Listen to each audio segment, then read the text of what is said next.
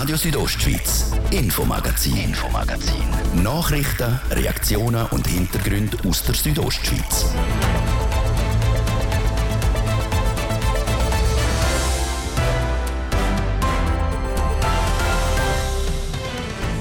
Es tönt schon fast ein bisschen nach Zauberei. In Schwanda ist aktuell ein ganz spezieller Bagger im Einsatz. Er übernimmt Arbeiten im Erdrutschgebiet. Und das ganz ohne Fahrerin oder Fahrer.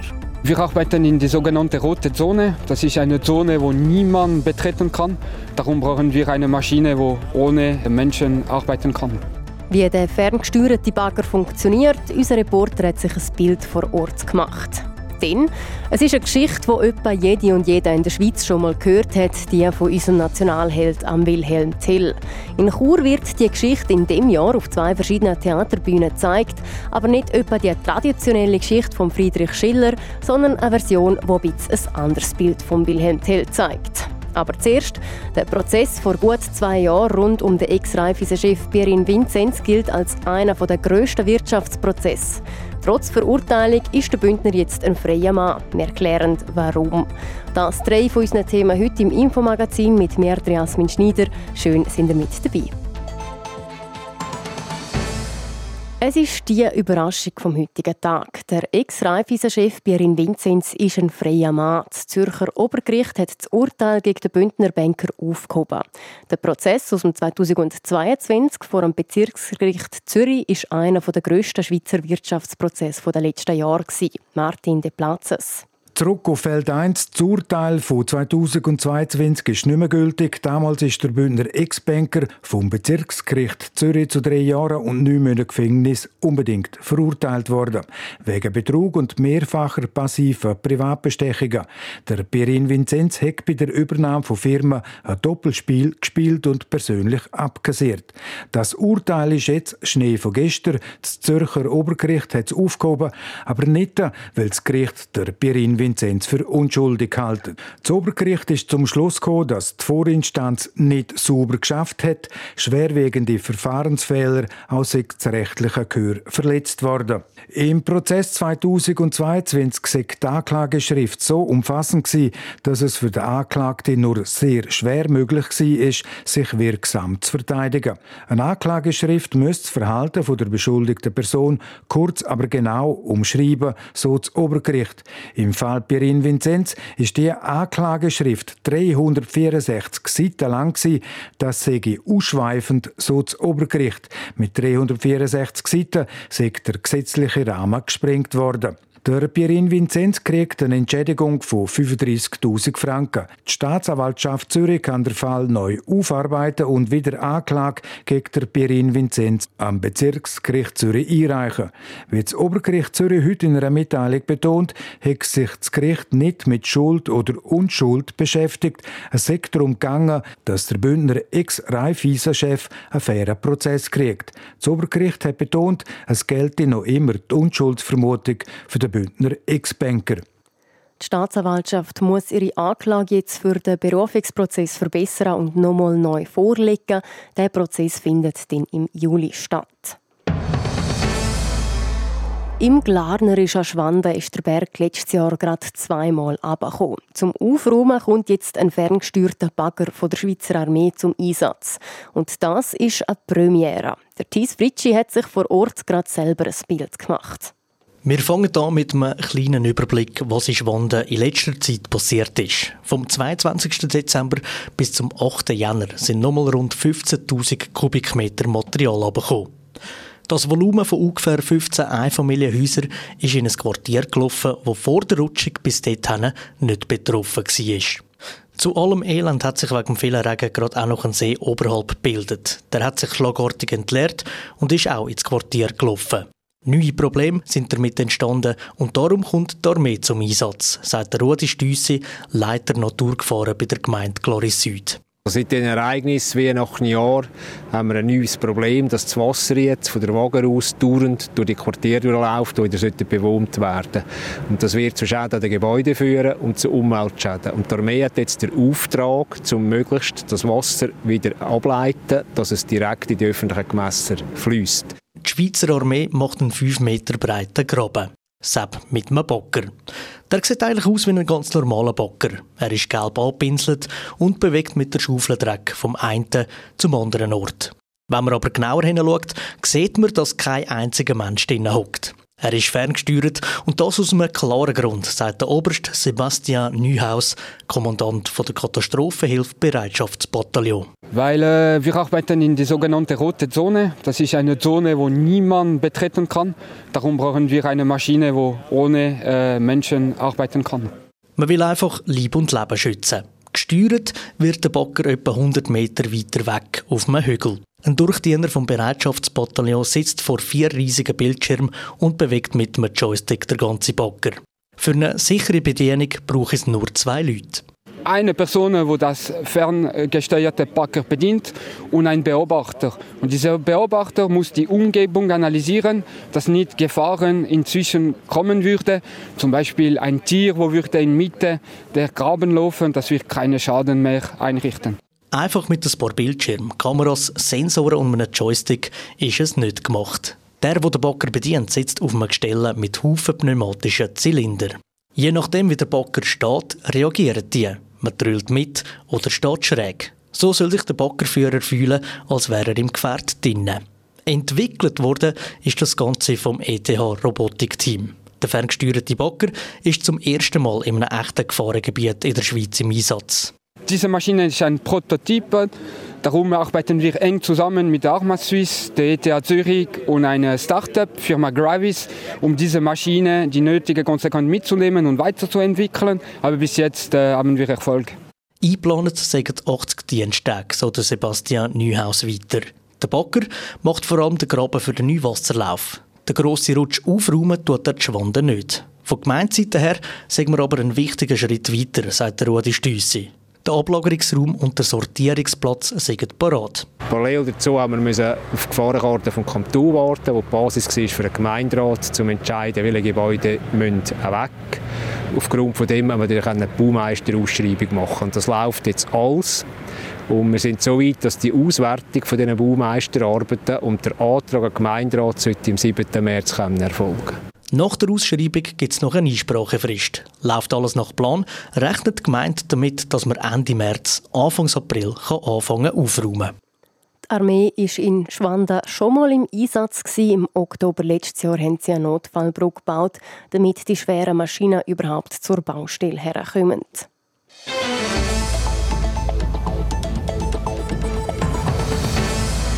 Genau heute vor 30 Jahren hat das Schweizer Stimmvolk Ja gesagt zur Alpeninitiative. Seitdem ist der Schutz vom Schweizer Alpenraum vor den negativen Folgen vom Transitverkehr in der Bundesverfassung verankert. Im Gesetz steht, dass nach der Eröffnung vom Gotthard-Basistunnel, also ab 2018, nur noch 650.000 Lastwagen pro Jahr die Alpen queren dürfen. Das Ziel wird noch immer verfehlt. 2022 sind rund 880.000 Lastwagen registriert worden. Trotz dieser Zahlen kann der Verein Alpeninitiative einen Erfolg verbuchen, sagt der Präsident vom Verein, der Bündner SP-Nationalrat John Pult im Interview mit Martin De Platzes.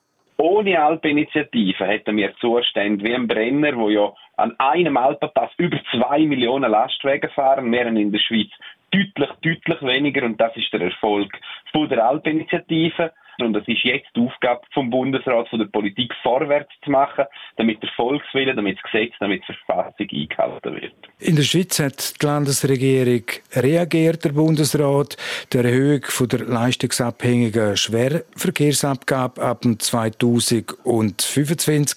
Wird das Ihrer Meinung nach mehr Lastwagen auf die Schiene bringen, beziehungsweise mehr Güter? Die Erhöhung von der LFVA ist nicht ausreichend. Das ist sicher besser als nichts. Aber wenn man die reale Teuerung anschaut, dann müssen es etwa 9% sein. Das heißt, auch wenn man jetzt um 5% aufgeht, was sicher besser ist als nichts, ist man immer noch günstiger als bei der Einführung von der LFA. Und das zeigt doch, dass auch der politische Wille beim Bundesrat und namentlich beim Bundesrat Rösti nicht vollständig vorhanden ist, wirklich das Ziel zu erreichen. Und dass die Lastwagenlobby halt immer noch einen mächtigen Einfluss hat. Und darum ist es wichtig, dass es auch uns auch der Verein Alpeninitiative immer noch gibt und dass wir aktiv sind. Äh, auch kennt ihr auch vom Verein Alpeninitiativen auf den Bau von der zweiten Röhre vom Gotthard Strassentunnel. An dieser Röhre wird seit 2020 gebaut. Die Röhre soll nur der Sicherheit und vor allem auch der Sanierung der anderen Röhren dienen.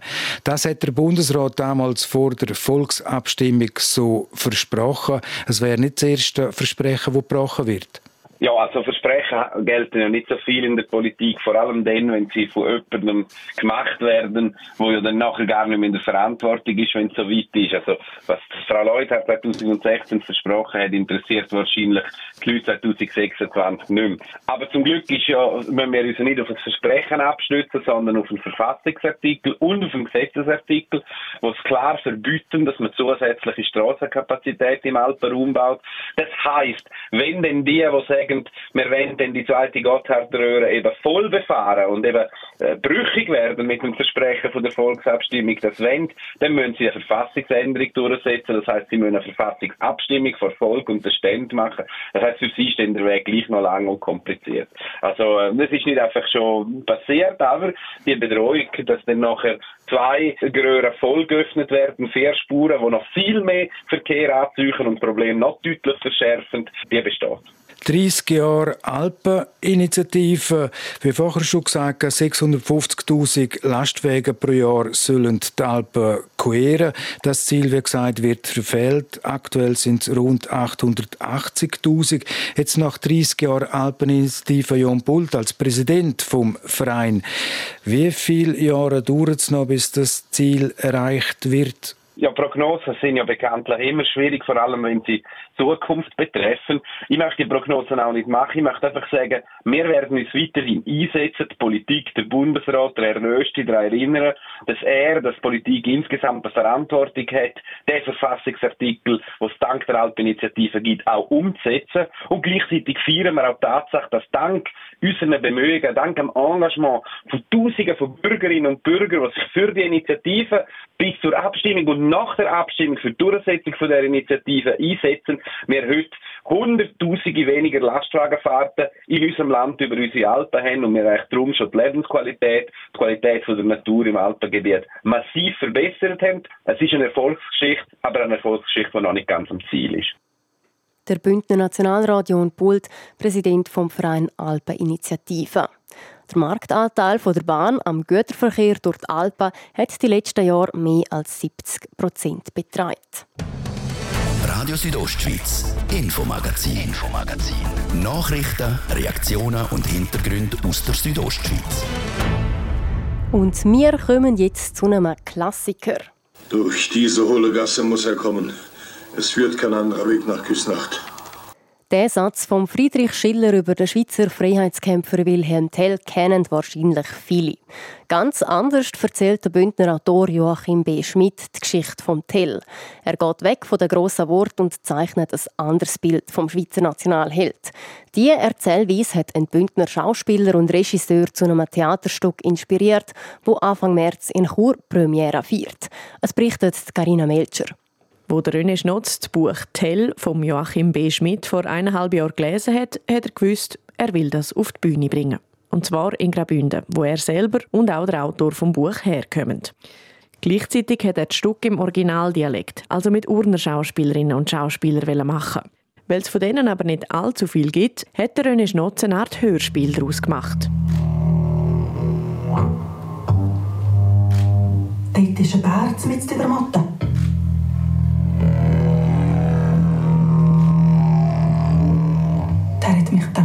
Gespürt. Ich lasse sie die Texte leben, aufsagen, wie ein Hörbuch. Und tun sie nachher mit Bündner Schauspielerinnen und Schauspielern, die mehr im Bewegungsbereich tätig sind, dann mit Masken und Schattentheater zu einer ganz speziellen Aufführung geholt. Sichtbar auf der Bühne sind zwei Schauspielerinnen und ein Schauspieler. Sie haben grosse Masken an, die an die Luzerner Fasnacht erinnern und spielen auf tänzerische Art zum Hörspiel, wo aus Lautsprecher kommt.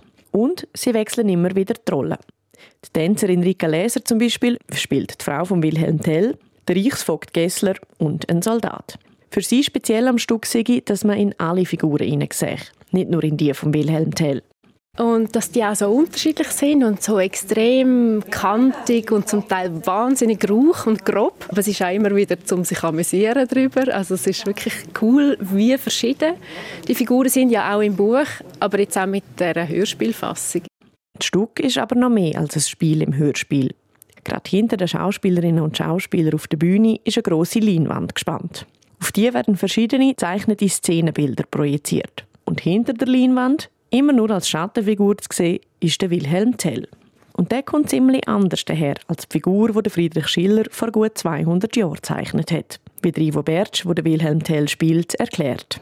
Er ist nicht der geborene Held, der jetzt einfach kommt, sondern er ist, wie er ist, durch die ganzen Hintergründe, der Joachim Schmidt da darstellt in dem Buch. Und ein Stück weit gefällt mir das, dass eben der Tell dann hinten dran ist, als Schatten, weil man den nicht wirklich immer wahrnimmt und er könnte so ein bisschen als Held überkommen. Durch sein Mürrische, durch sein ähm, nicht reagieren auf, auf die Leute oder das kommt dann ein bisschen hart über und das, das funktioniert als Schatten natürlich sehr gut. Ein schon fast depressiver Tell, ein Hörspiel mit urner Stimme, grossen Masken und Schattenspiel. Das, was man auf der Bühne sieht, ist ein bisschen fremd, sagt der Regisseur René Schnotz. Man kann sich durch das, hoffe ich, sehr gut einlassen auf den Text und sich dem eigentlich hingeben. Man kann manchmal auch die Augen schliessen. Man kann großartige Bilder erleben. Aber es sind nicht so die Schauspieler, die das erzählen, sondern es sind Masken oder Schatten, die das erzählen. Die neue Interpretation von Tell soll laut dem René Schnotz eine Geschichte sein, die den Zuschauerinnen und Zuschauern ein Theatererlebnis bietet, das sie so noch nie gesehen haben. Die Premiere von dem Theaterstück Tell ist am 2. März im Theater Chur. Bis am 10. März wird es fünfmal durchgeführt. Im Herbst spielt das Stück dann nochmal in der Kleinbühne in Chur.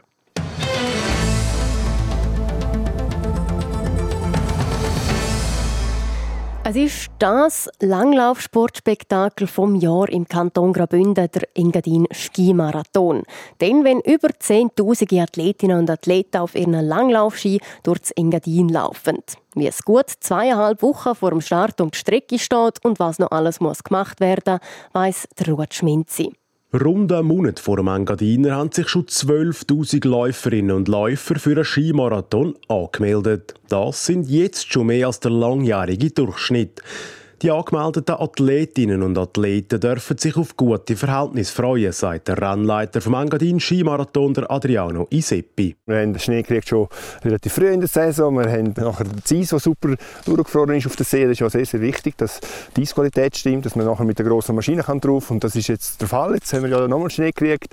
Und ja, es sieht im Moment wirklich sehr, sehr gut aus. Er hoffe, dass es jetzt bis zum Start nicht zu viel regnen oder die Temperaturen zu fest aufgehen. Auch wenn es aktuell gut aussehe, sind noch nicht die ganzen 42 Loipenkilometer parat. Natürlich müssen jetzt die Seen präpariert werden. Die sind erst seit einer Woche etwa richtig offen und jetzt muss das natürlich komprimiert werden, der Schnee. Da müssen sie viel fahren mit der Maschine, viel daran arbeiten, aber das kommt gut. Im Staatserwald gibt es zwar ein paar Stellen, wo der Schnee ein bisschen unter der Sonne leidet, aber auch das hat es bis jetzt im Griff, meint Adriano Iseppi. Darum sei die Vorfreude schon jetzt gross. Weil die Verhältnisse so schön sind, weil es hier äh, im Engadin wirklich im Vergleich zu leider anderen Orten noch hochwinterlich ist, freue ich mich sehr auf den ganzen Monat vorher, wo die Leute kommen und das schon mal probieren. Es lohnt sich auf jeden Fall einmal mehr an Engadin Skimarathon zu kommen, auch für Kurzentschlossene. Zwar sei es schon besser, wenn man eine Teilnahme am Engadiner früh plant, um sich dann auch optimal darauf vorzubereiten, aber... Wenn ich jetzt so kurzfristig muss einen Tipp geben für den letzten Monat, dass man jetzt sicher mal ins Engadin kommt, die Strecke mal abläuft, weil es so traumhaft schön ist und dann nachher aber vor dem Engadin nicht will, äh, noch die Welt verändern, nicht noch in der letzten Woche, weiß ich was, probieren, dann sicher sich gut erholen, gut essen und sich freuen auf einen schönen Lauf und dann kommt es gut. Sagt der Rennleiter Adriano Iseppi. Der Engadin Skimarathon ist dann am Sonntag, 10. März. Schon eine Woche davor ist der Frauenlauf. Der Vater ist eine Legende beim HC Davos. Der Sohn spielt Ende Januar beim EHC Chur. Und dort sind mit den Vonarx-Brüdern zwei Trainer, die mit dem Vater jahrelang zusammengespielt haben. Und der Sohn schon seit klein auf kennt. Der Ruud Schminzi mit einer nicht alltäglichen Geschichte aus dem Eishockey. Zwischen 2001 und 2013 hat der Tschech Josef Marha beim HC Davos gespielt. In dieser Zeit ist er zusammen mit den Bündner fünfmal Schweizer Meister geworden. Mit dabei bei diesen Siegen sind auch der Reto und der Jan von Arx. Die beiden sind mittlerweile Trainer beim EHC Chur und haben seit neuestem wieder mit dem Marha zu tun. Und zwar mit dem Simon Marha, einem Sohn von der HCD-Legende Josef Marha. Weil der Simon Marha zu Davos geboren ist, kennen sie ihn schon seit er ein Baby ist, sagt der Reto von Arx. Wegen dem hat er aber auch keine Privilegien. Nichtsdestotrotz ist er jetzt ein Spieler in unserem Team und wird auch so behandelt. Wir haben es aber grundsätzlich im Team recht einen guten Umgang miteinander. Aber wenn es ums Hockey geht, geht es ums Hockey. Und der weiss auch er, was geschlagen hat und dass wir dann schnell ein bisschen ernst sein müssen. Die aktuellen Trainer schon seit klein auf zu kennen, sei schon speziell, meint der Simon Marha. Auch darum hat er schnell zugesagt, als er angefragt wurde, um auf Kur zu kommen. Es ist schön, da jemanden so gut zu kennen wie die beiden Coaches, sagt Simon Marha. It's nice, you know. Uh, I know the coaches. I know I know them good. So it was it was it's nice. It's nice to have somebody you know, and they they are helping me a lot. Und sie denken ihm auch viel helfen. Der 20-jährige Tschech mit Schweizer Lizenz spielt lieber in der Schweiz als in seiner Heimat.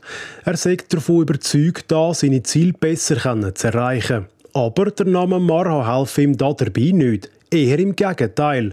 Die Erwartungen sind wegen seinem Vater enorm. It's actually pretty tough, you know. Everybody's expecting from you that you're to be like your dad, but uh, my dad was a really good player. Es ist schon sehr hart. Alle erwarten, dass man auch so gut wird wie der Vater. Aber sein Vater war ein unglaublich guter Spieler. Gewesen.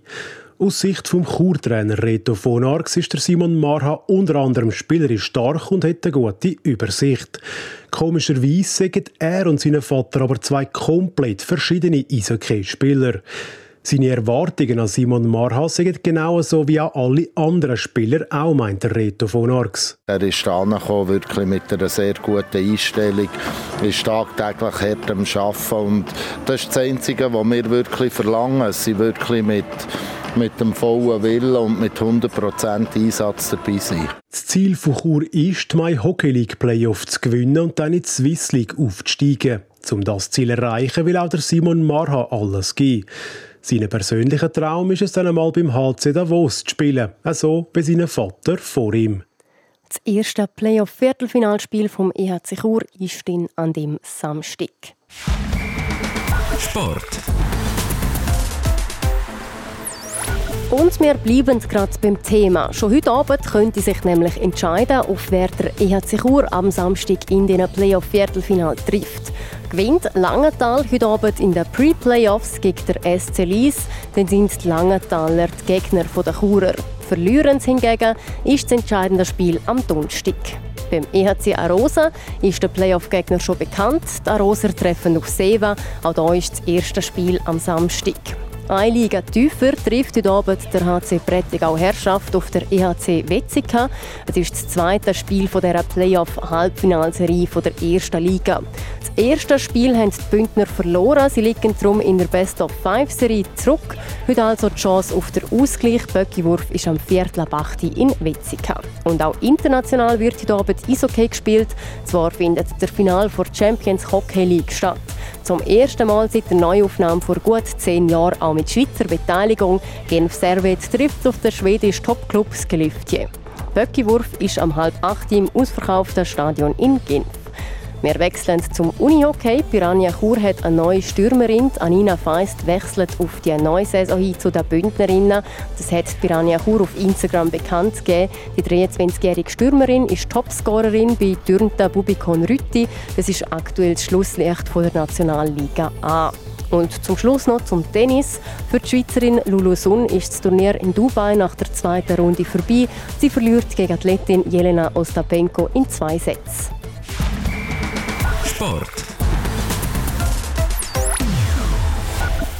Und ich verabschiede mich an dieser Stelle für heute. Das nächste Infomagazin gibt es dann morgen wieder. Und sonst findet ihr auch alle Sendungen im Internet auf rso.ch zum Nachlesen und dort, wo ihr eure Podcasts hört. Am Mikrofon war Jasmin Schneider. Machen's gut und weiterhin einen schönen Abend.